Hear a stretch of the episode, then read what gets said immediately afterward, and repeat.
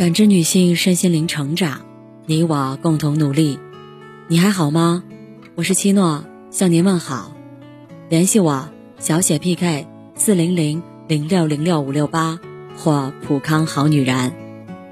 今天跟大家分享的内容是关于情商的几个误区，越早知道越好。网上有个讨论度很高的话题：什么是真正的高情商？很多人说，高情商就是会说话、不得罪人、为人八面玲珑。可实际上，真正的高情商并非如此。马克吐温曾说过：“让我们陷入困境的不是无知，而是看似正确的谬误论断。”关于情商的三个误区，你知道吗？第一个，以为会说话就是情商高。蔡康永在自己的书中曾写过一件事：一个一流大学毕业的高材生，辩才纵横，逻辑清晰，学富五车，口若悬河。每次部门开会，上司问到他的意见，他都侃侃而谈，很有想法，上司们很是欣赏他。可奇怪的是，大家都不喜欢他。需要协调事情的时候。别的部门的人很少愿意配合他，就连同部门的人，也不太愿意陪他冲锋陷阵。蔡康永说：“他其实很优秀，但问题是，他太会说话了。无论在工作还是生活中，永远不缺会说话的人，花言巧语哄你开心，却从不曾付出真心的恋人，最会说话讨领导欢心。”却不干实事的同事，说话滴水不漏，却从来听不到一句真话的朋友。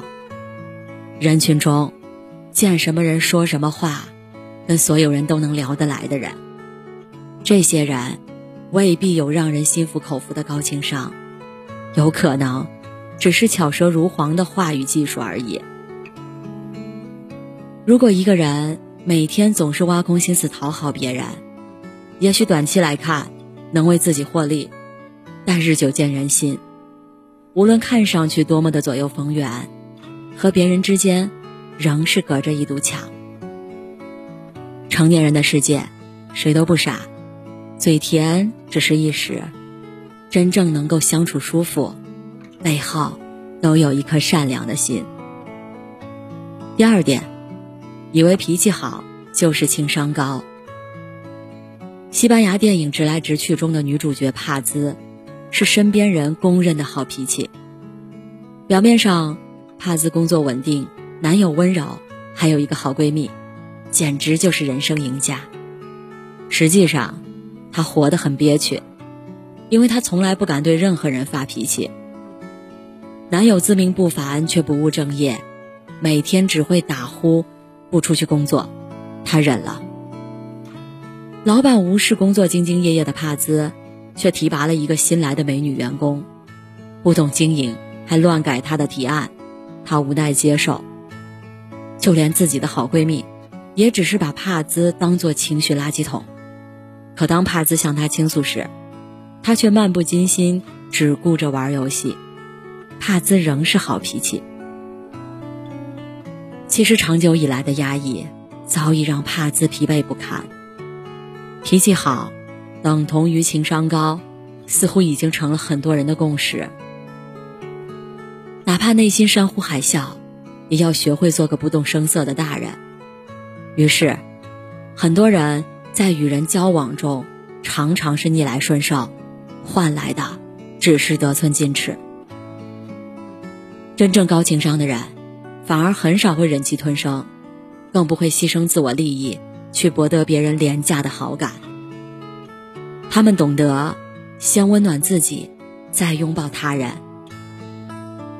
奇葩说里曾听到过一句话，深有感触：情商高，并非是指不发脾气，而是要合理的发脾气，让自己的情绪可以顺畅的表达，舒服的做自己，才能让自己和世界都开心。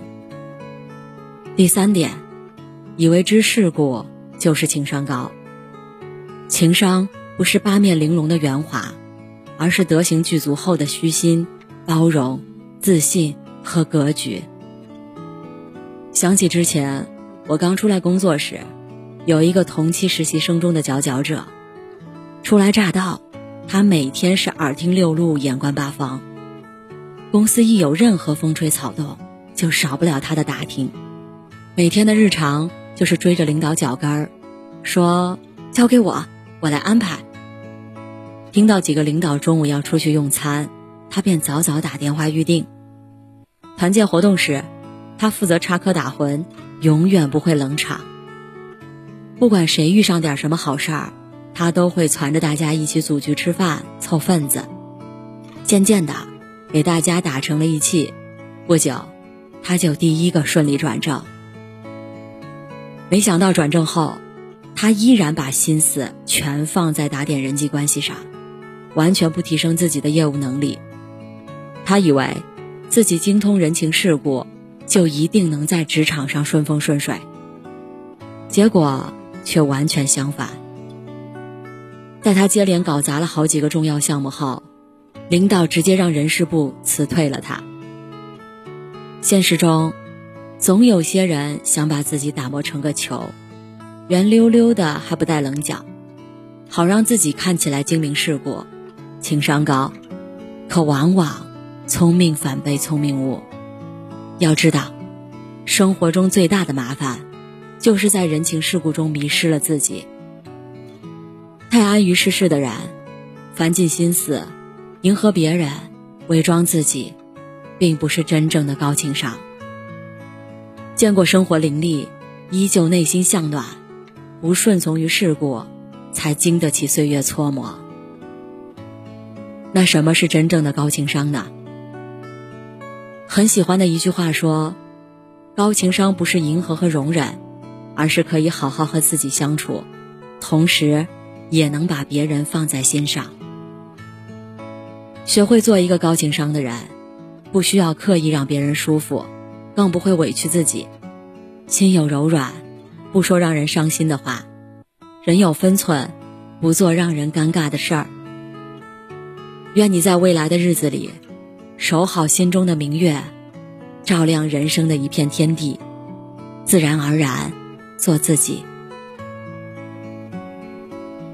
感谢您的收听和陪伴，如果喜欢，可以关注我，联系我，参与健康自测。